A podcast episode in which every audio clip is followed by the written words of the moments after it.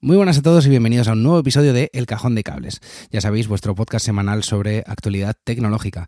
Yo soy Edu Herrera y esto es un podcast hecho por eh, Cables y Teclas.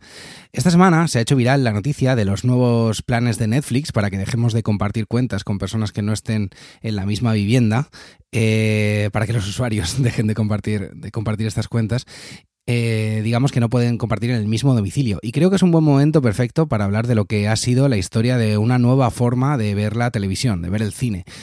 No hay que olvidar que Netflix fue la primera que cambió nuestra forma de consumir series y películas, allá por el año 2012 más o menos, pero vamos a hablar un poco de su historia. Netflix comenzó su actividad en 1998 ofreciendo un servicio de préstamo de DVDs por correo, por correo postal en Estados Unidos.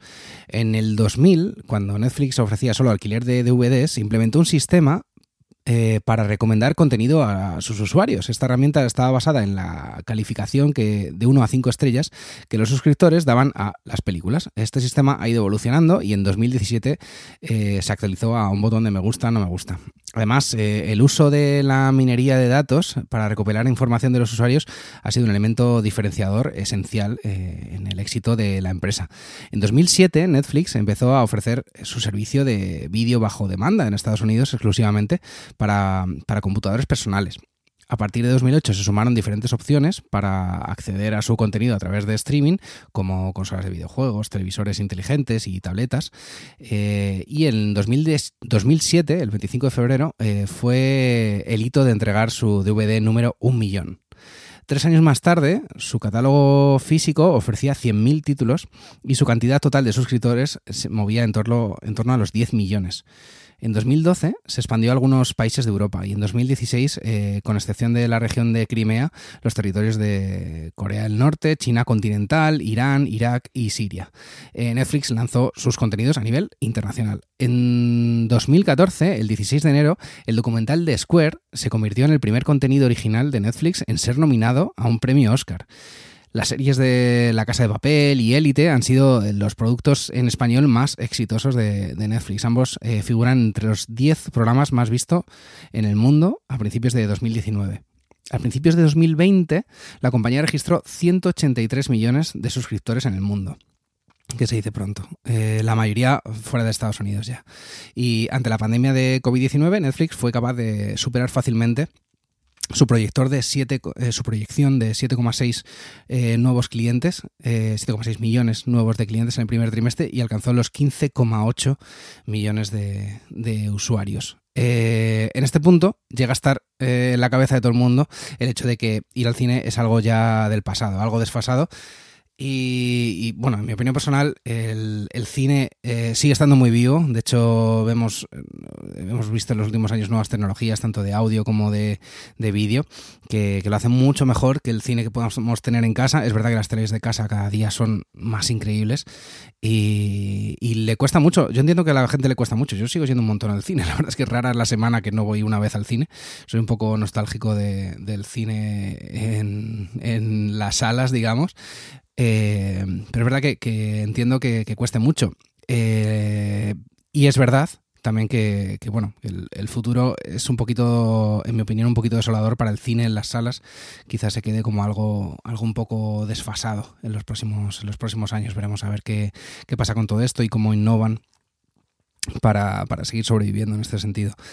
En abril de 2022, eh, Netflix reportó la salida de 200.000 suscriptores, con una caída eh, en el precio de sus acciones del 25%, lo que provocó pérdidas de 30.000 millones de dólares aproximadamente. Eh, esto puede haber sucedido debido al anuncio de restringir el uso de cuentas compartidas, el costo elevado de la suscripción y el hecho de que muchos usuarios, después de dos años de encierro por la pandemia, hayan visto gran parte del contenido y se hayan mudado a otras plataformas, lo cual sería normal.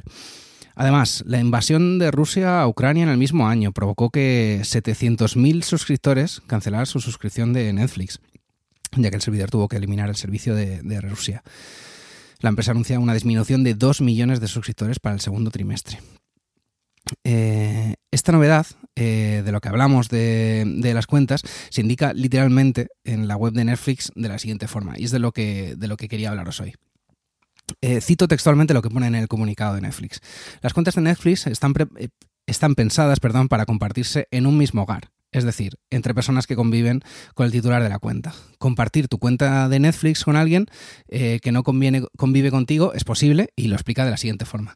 Las personas que no convivan contigo deberán suscribirse y crear su propia cuenta para ver Netflix en algunos países existe la posibilidad de comprar un pase de suscripción eh, extra. Para añadir un suscriptor extra, eh, en algunos países el titular de una cuenta con un plan estándar o premium puede compartir Netflix con una persona que no conviva, añadiéndola como un suscriptor extra a su cuenta. El titular de la cuenta que invitó al suscriptor extra a unirse deberá aprobar y pagar su subcuenta el suscriptor extra debe crear su subcuenta en el mismo país en el que el titular de la cuenta creó la suya.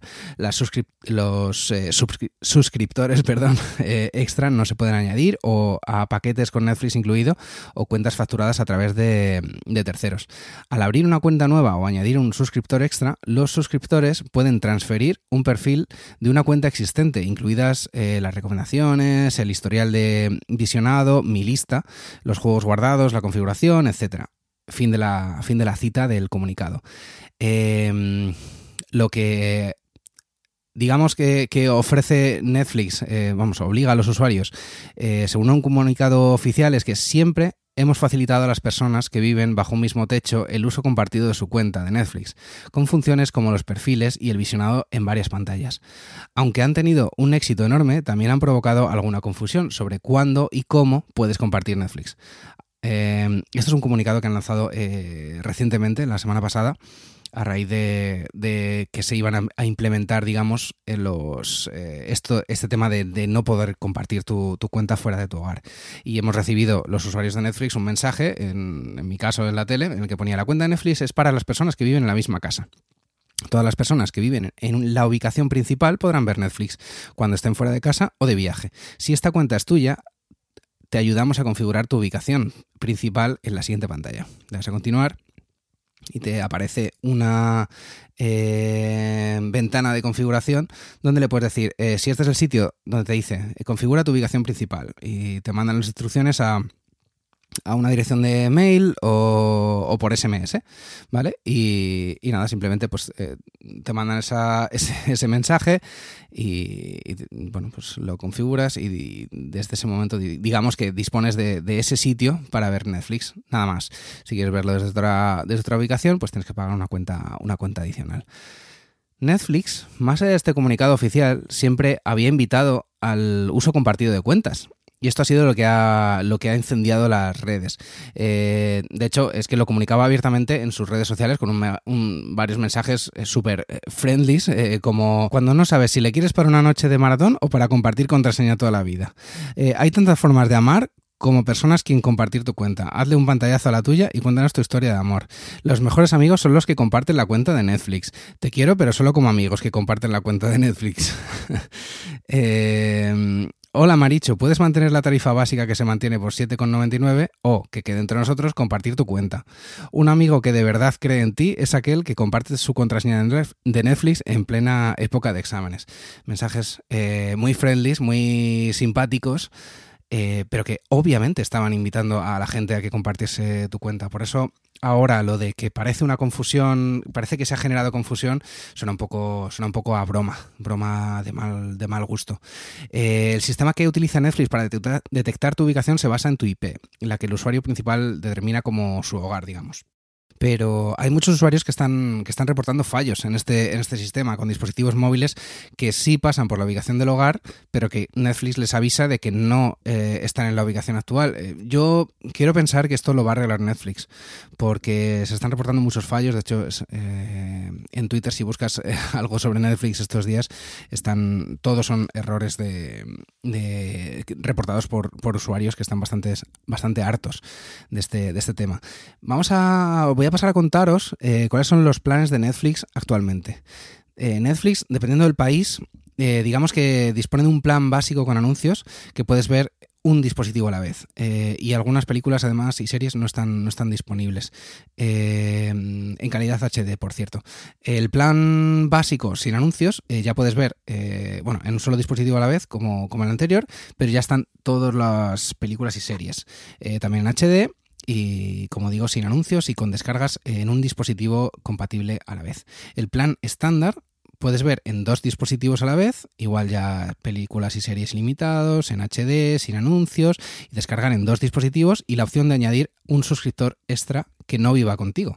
Lo cual, esa es la parte que empieza, que empieza a ser eh, interesante, ¿no? El plan, el plan estándar, digamos. Eh, el plan premium, puedes ver en cuatro dispositivos compatibles a la vez, eh, todas las películas, eh, todas las series ya en, en, Ultra HD, es decir, en 4K, sin anuncios por supuesto, y descargar en seis dispositivos a la vez. Y tiene opción de añadir hasta dos suscriptores que no convivan contigo. Eh, y además esta opción añade el nuevo audio espacial de, alguno, de algún contenido que, añade Netflix. Este, este audio espacial hasta ahora solo se puede escuchar en los AirPods Max y AirPods Pro, creo recordar. Tendría que, tendría que revisar esto. Eh, y ahora vamos a hablar de precios. El básico con anuncios es de, el precio es de 5,49 al mes, eh, pero tienes que consultar si está, si está disponible allí en el lugar donde, donde vivas.